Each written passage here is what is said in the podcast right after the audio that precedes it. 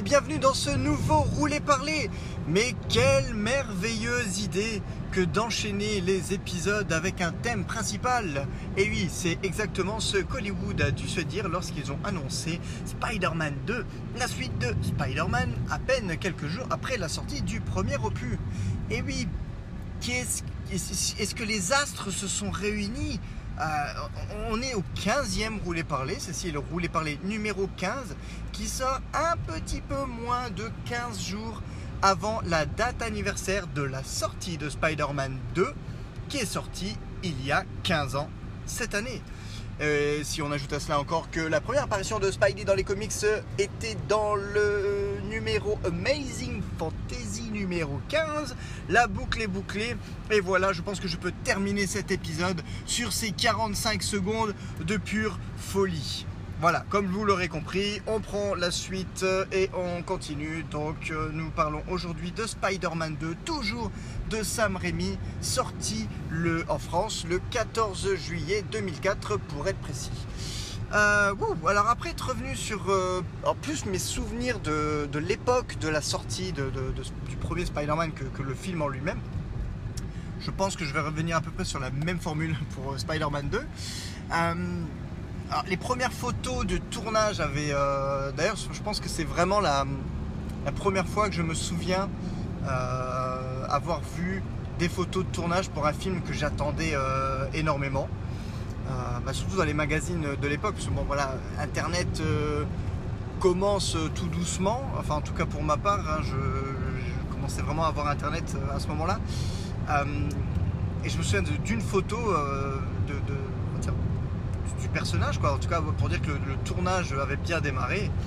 Et, euh, quelle excitation après, le, après tout le foin qu'avait fait le premier euh, dans nos cœurs et dans nos vies. Euh, la perspective d'avoir un second, un, second film était, était tout bonnement génial. et j'ai presque envie de dire, au moment de la découverte de, ce Spider-Man 2, alors qu'il est sorti quand même un jour férié en France, donc ça c'était tout juste bonheur parce que parce que voilà, pas de pression pour, euh, aller voir le film. Hein, parce que je vous rappelle qu'à l'époque, euh, vous preniez votre place, vous pouviez la réserver à l'avance, il fallait déjà se rendre euh, sur place pour prendre la place. Et surtout, bah, votre place elle-même n'était pas garantie, votre placement n'était pas garanti. Donc, quand c'était un gros film comme ça, le jour de sortie, il fallait un peu jouer les coudes. Et Dieu sait que votre serviteur n'est pas bien fourni de ce côté-ci. enfin bref, en tout cas, je me souviens, je me souviens d'être au cinéma et euh, en fait, je pense qu'il y avait à peu près 50 bandes annonces pour le Hellboy, euh, Hellboy ou Hellboy 2, je ne sais plus, euh, de Del Toro qui devait sortir à ce moment-là. Et ben, moi, en fait, j'étais juste dans la frénésie. Je n'attendais que le début du film. Donc j'avais dit, mais putain, mais je m'en fous d'Hellboy. Surtout que je pense que ils avaient dû balancer au moins 5 bandes annonces différentes avec quasiment à chaque fois les 45 mêmes secondes. Donc c'est commençait vraiment, vraiment stressant pour un gars comme moi. Euh, et, ça s'était terminé par euh, la, bande-annonce du jeu euh, qui était sorti quelques jours avant, si je ne dis pas de bêtises, et bien sûr que j'avais déjà acheté. donc voilà, autant dire que la frénésie, était complète. Et bizarrement, une de mes préoccupations de l'époque, c'était de me demander si la musique, le thème serait le même que je ne sais pas, comme euh, un manque d'habitude encore ou, autre. Enfin bon, bref, j'avais un doute et en fait quand les premières notes retentissent et qu'on revient sur le, même thème principal, euh, légèrement modifié en fait. Euh, donc sur les trois films, vous avez le générique d'ouverture qui fait quand même 4 minutes, c'est un truc quasiment qu'on ne, fait plus de nos jours. Euh, qui se toujours avec la musique thème euh, de, Spider-Man qui monte en puissance, avec au milieu en tant que bridge, on va dire, le, thème, du, thème du méchant de, l'épisode en question. Voilà. Donc on a pu découvrir un magnifique générique qui reprenait en fait les événements du premier sous forme de peinture euh, dessinée par Alex Ross, grand artiste bah, tout court, en tout cas qui a qui a un coup de crayon, un coup de pinceau, on va dire, très particulier. On reconnaît souvent une œuvre d'Alex Ross au premier coup d'œil quand on connaît son travail. Et, euh, voilà, c'était tout bonnement magnifique. Et, quelle impression à l'époque de se retrouver après deux ans à avoir maté, on va dire, entre guillemets, le même film en boucle on, a un peu moins cette sensation de nos jours parce que, bah, surtout avec le MCU, qui, même si le même personnage, entre guillemets, ne revient pas forcément tous les ans, il y a quand même toujours une évolution, on reste à peu près dans le même univers, c'est connu, enfin voilà quoi. Là, à l'époque, bah, bah, pendant deux ans, il n'y avait rien à se mettre sous la dent au niveau de cet univers-là, et deux ans après, on se retrouve enfin avec une histoire inédite. Euh, donc c'est très étrange de revoir des visages familiers, des personnages familiers, mais dans des situations qu'on ne connaît pas. Bah voilà, ça c'est peut-être ce que ressentiront les gens quand ils verront enfin la suite d'Avatar. 11-12 ans après, le, premier. Enfin bref. Et, euh, donc, ouais, c'était euh, encore une fois bah, mon premier Spider-Man au cinéma. Quel claque, putain, encore une fois, quel claque, quel claque visuel. Faut quand même dire que 15 ans après sa sortie, ce film est quand même toujours considéré comme l'un des meilleurs films de super-héros jamais sortis. Et c'est vrai que en finalité, en termes d'histoire, en termes de rythme, euh, en termes de trouvailles, euh, le film est extrêmement généreux. On ne s'en pas, on, s'ennuie pas, même si, euh, même si, on peut dire étrangement, bon, on voit quand même, on voit quand même Spider-Man, mais c'est vraiment pas la préoccupation principale de Sam Raimi. On se concentre vraiment beaucoup plus sur Peter Parker. Donc j'ai envie de dire, c'est vrai que les gens, si des personnes ont plus l'emphase sur le super-héros que sur l'alter ego, je peux comprendre qu'ils ne puissent pas vraiment beaucoup aimer euh, la trilogie Rémi parce que c'est vraiment une trilogie qui fait l'emphase tout d'abord sur, euh, sur le personnage en lui-même. Euh, c'est à contrario parfois de, bah, des dessins animés, je pense, je pense, surtout aux dessins animés récents genre Ultimate. Bizarrement, de temps en temps j'apprécie ce dessin animé, de temps en temps je ne le supporte pas. Ça dépend vraiment, je pense, ça dépend vraiment de mon humeur mais euh, c'est un dessin animé euh, qui, sur certains épisodes nous montre Spidey en Spidey de A à Z. On, ne le voit même pas en tant que Peter Parker, donc ça c'est vraiment le genre de truc qui manque, mais qui ne manque pas en tout cas sur les œuvres de Rémi. Euh, c'est vraiment Peter Parker est le personnage principal. Spider-Man est limite juste le bonus pour vraiment dire ok il y a le quota de scènes d'action. Et mon dieu, les scènes d'action.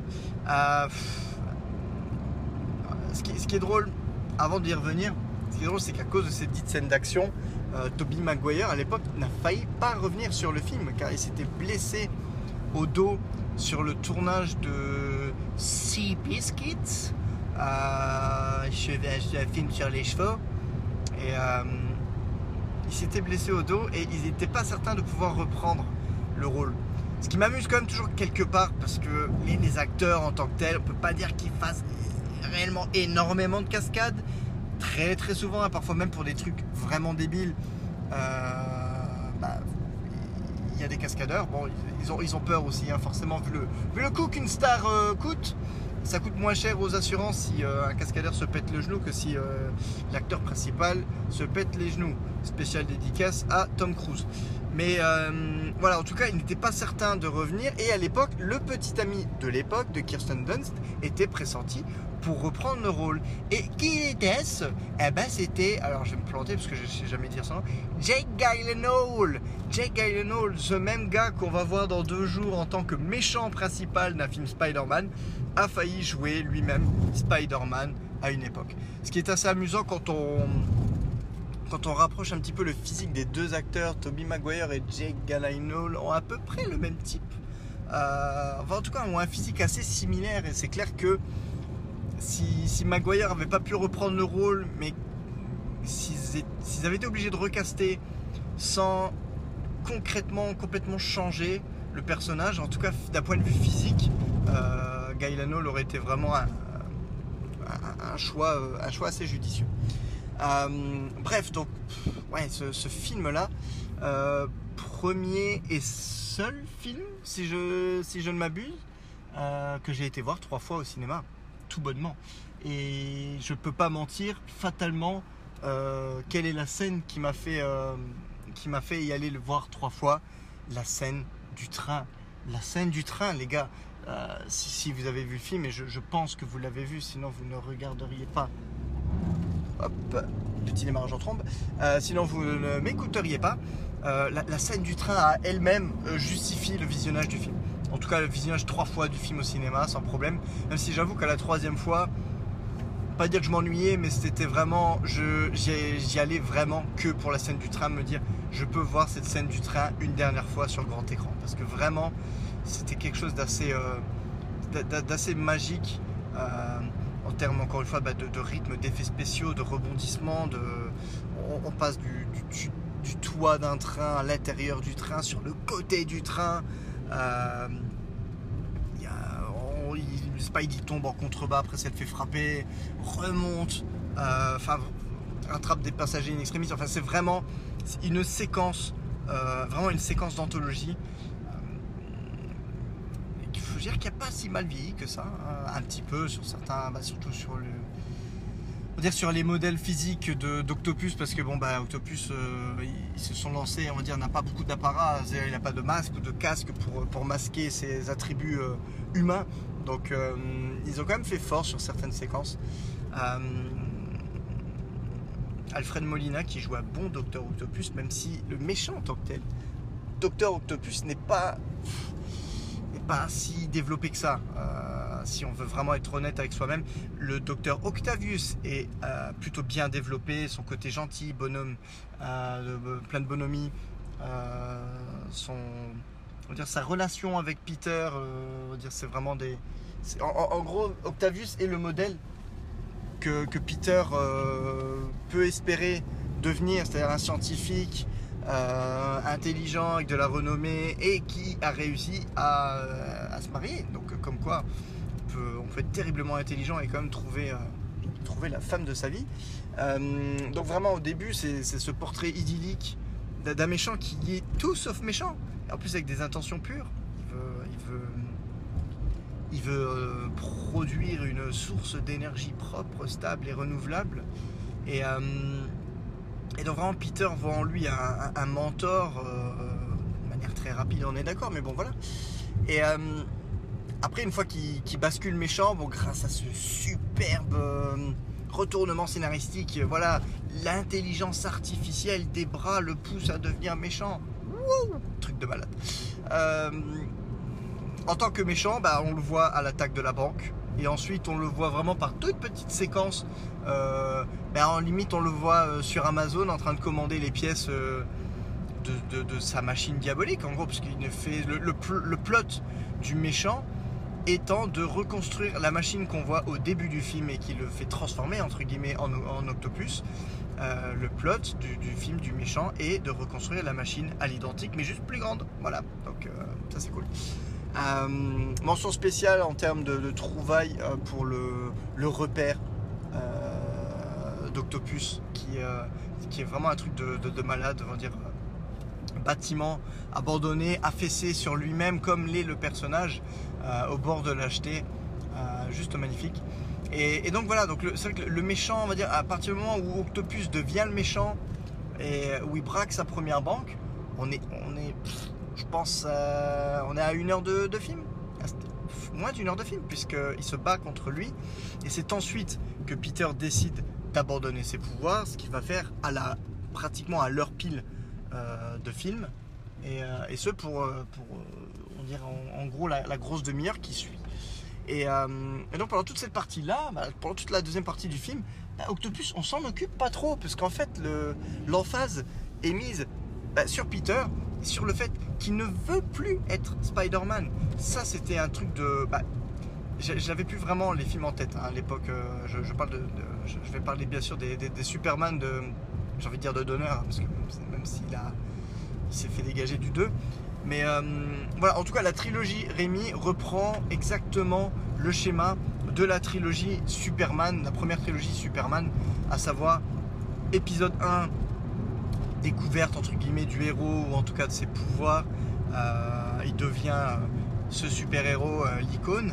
Numéro 2, l'abandon des pouvoirs du héros, car oui, dans Superman 2, Superman renonçait à sa condition de entre guillemets d'alien, de, pouvoir pour euh, se transformer en humain sous l'effet, euh, je crois, d'une machine à kryptonite, euh, voilà, savamment, savamment créée, afin de pouvoir vivre avec, avec la femme qu'il aime. mais finalement à la fin du film doit renoncer au, plaisir simple des êtres humains pour pardon pour réembrasser moto est passé extrêmement vite pour réembrasser la condition de super-héros et save the day, comme on dit, euh, comme on dit euh, en Belgique. Et, euh, et, enfin, épisode 3, découverte du côté obscur par le symbiote chez Spider-Man et la kryptonite rouge chez Superman. Et donc, bataille, bataille interne pour savoir qu'un vrai héros dire, triomphe de tout, y compris de son propre côté obscur. Bou Anakin, t'es. Pardon. Donc voilà. Donc euh, vraiment l'emphase euh, sur cette partie du film, c'est c'est Peter qui tente de reprendre les rênes de sa vie parce que ça c'est le truc aussi qui m'avait euh, qui m'avait choqué, qui m'avait genre ébloui, j'ai envie de dire à l'époque, c'est le nombre de shitstorms qui tombent sur Peter pendant tout le film. Mais c'est incroyable c'est quand même fou de se dire que Sam Raimi aime tellement le personnage de Peter qu'il n'ose, euh, qu'il n'hésite en tout cas jamais à lui balancer les pires merdes. Il arrive en retard en cours, il se fait, bousculer par ses camarades, euh, ses livres tombent, il se fait taper dans tous les sens. Mention spéciale donc euh, entre guillemets à l'acteur hors champ qui fracasse la tête de Toby Maguire avec un sac, cet acteur n'étant autre que Sam Raimi, le réalisateur du film, qui en fait dès qu'il peut euh, se mettre en hors champ pour balancer euh, une merde sur son acteur principal, n'hésite pas à le faire. Voilà. Euh, il arrive en retard au cours, donc manque de se faire entre guillemets de, louper son, son examen. Mary Jane s'éloigne de plus en plus vu de l'indisponibilité de, Peter. Euh, Harry lui en veut parce que Spider-Man a tué son père, mais euh, forcément s'il prend des photos, alors ça ça me fera toujours délirer. Comme Peter prend des photos de Spider-Man, automatiquement ça veut dire que Peter doit connaître l'identité de Spider-Man. Entre guillemets, c'était pas trop grave sur ce film-là. Ils ont, ils ont repris l'idée pratiquement telle qu'elle dans, dans l'Amazing Spider-Man 2 ça en devient presque ridicule, mais bon voilà. Euh, et, et, voilà, en fait, sa vie part littéralement en morceaux, ce qui est, ce qui est, ce qui est drôle, entre guillemets, quelque part, puisque vu la fin du premier Spider-Man, il a bien en beau gosse, bon, euh, ok, c'est un enterrement, hein, il, y a, plus joie, ça quand même, mais euh, on le voit partir limite au soleil couchant, la, tête haute, se dire qui je suis, je suis Spider-Man envolée lyrique, cœur, trompette.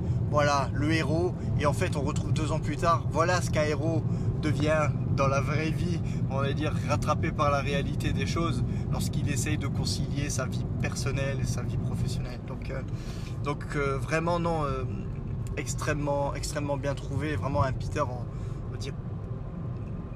à terre, qui, qui, va se battre pour peu à peu tenter de regagner contrôle de, sa vie en même temps qu'il regagne le contrôle de ses pouvoirs. Car oui, il perd ses pouvoirs. Alors c'est marrant parce que à la fin du premier, quand on voyait le premier, on s'est dit bon ben il n'a pas de, lance-toile, euh, il a pas de lance-toile mécanique, donc pourront jamais nous faire le coup de j'ai plus de fluide au beau milieu d'un combat. Et eh ben non, grâce à cette, euh, cette petite trouvaille, la perte euh, graduelle des pouvoirs de Peter au fur et à mesure qu'il doute sur le fait qu'ils euh, absolument être euh, Spider-Man ou pas, eh ben, on a le droit à des petites séquences d'anthologie où, après avoir virevolté comme un dieu, il se retrouve en haut de sa parabole et dit ben, la toile elle passe pas. Et puis ben voilà, bah bim, hein, écoute, grosse, grosse chute. Hein. donc en fait, Peter en prend plein la, plein la tronche, mais même en tant que Spider-Man, il continue d'en prendre plein la tronche. Donc, donc voilà.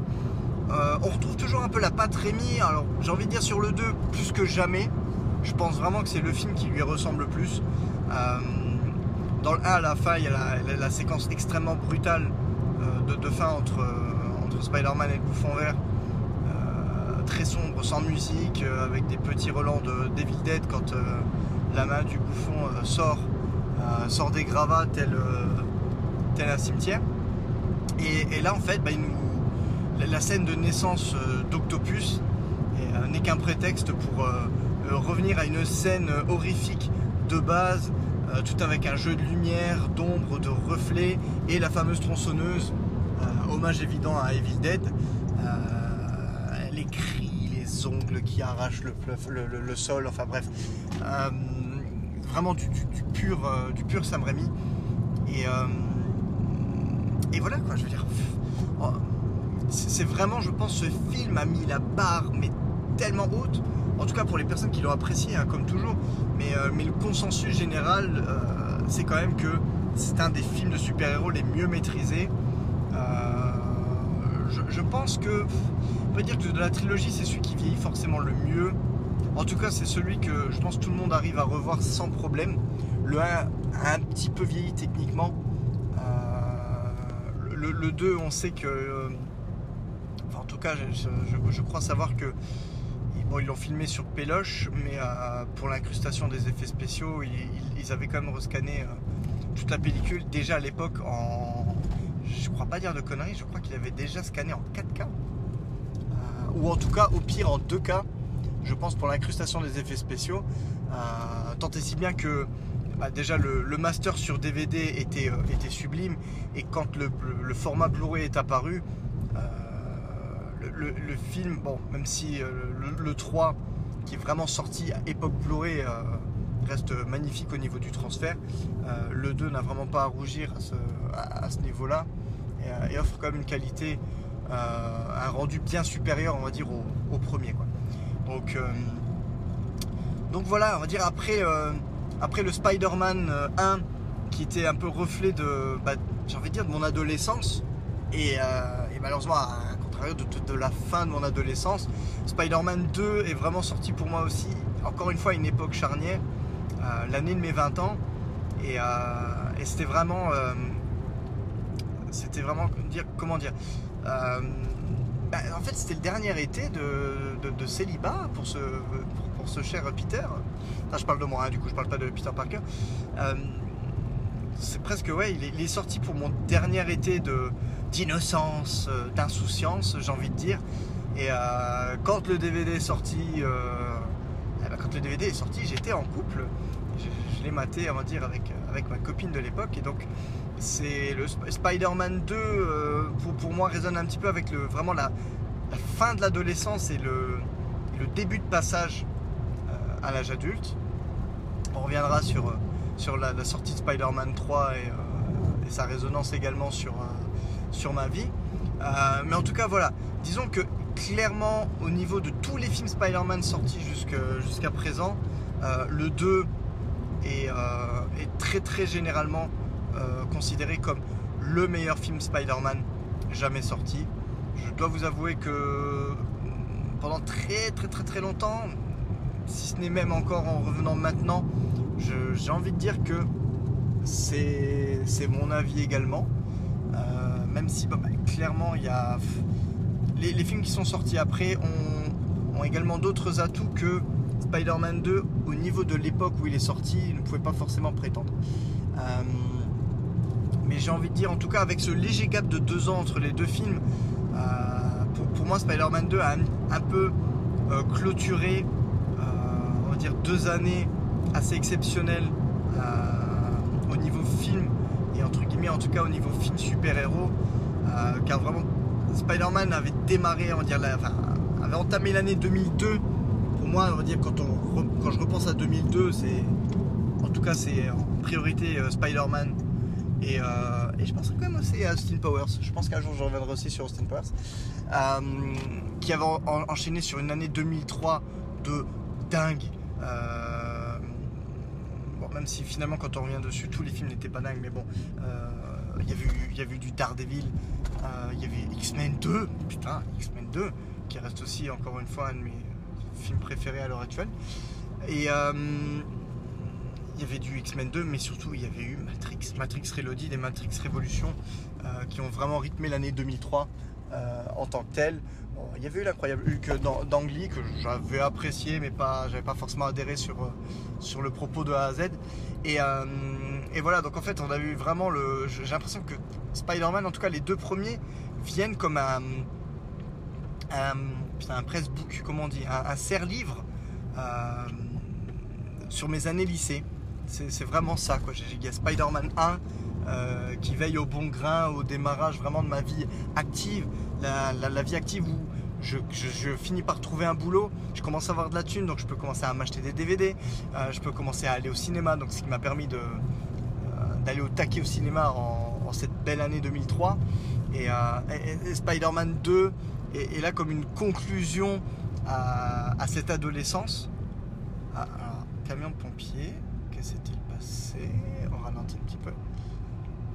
Donc la petite coupure, je m'excuse par avance. Merci. Voilà, putain, une bagnole est dans le fossé, mais quelque chose de malade. Euh, je suis sur une toute petite route, hein, pour vous dire, vraiment, il y, a la, place pour une voiture, un quart. Euh, une voiture un tiers, j'ai envie de dire, même pas un quart, parce que c'est moins d'une voiture et demie. Et, euh, puis, à grave, ben, on sens inverse qui a dû bah, se prendre pour, pour un pilote de Formule 1 et, et c'est encastré. Bon, bah, voilà il n'y a que les pompiers, il n'y a pas le coroner comme disent les Américains, donc c'est que tout, euh, doit bien se passer. Euh, voilà, donc en fait vraiment Spider-Man 2 est là pour un peu conclure euh, cette période de, ma vie, c'est cette adolescence. On va dire Spider-Man 2 sort au cinéma, j'ai 19 ans. C'est voilà. Je pense que c'est toujours l'âge, je pas dire idéal dans ma tête, mais c'est vraiment un âge qui a été assez important pour moi.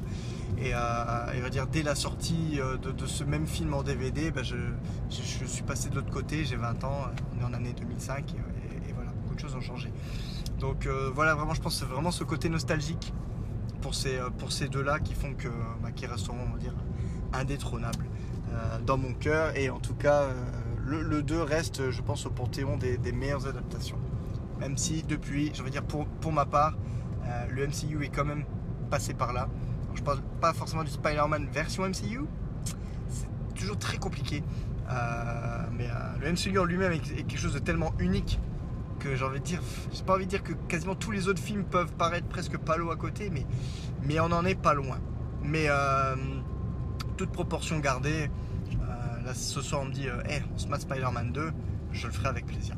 Donc voilà, excellent film si ce n'est le meilleur.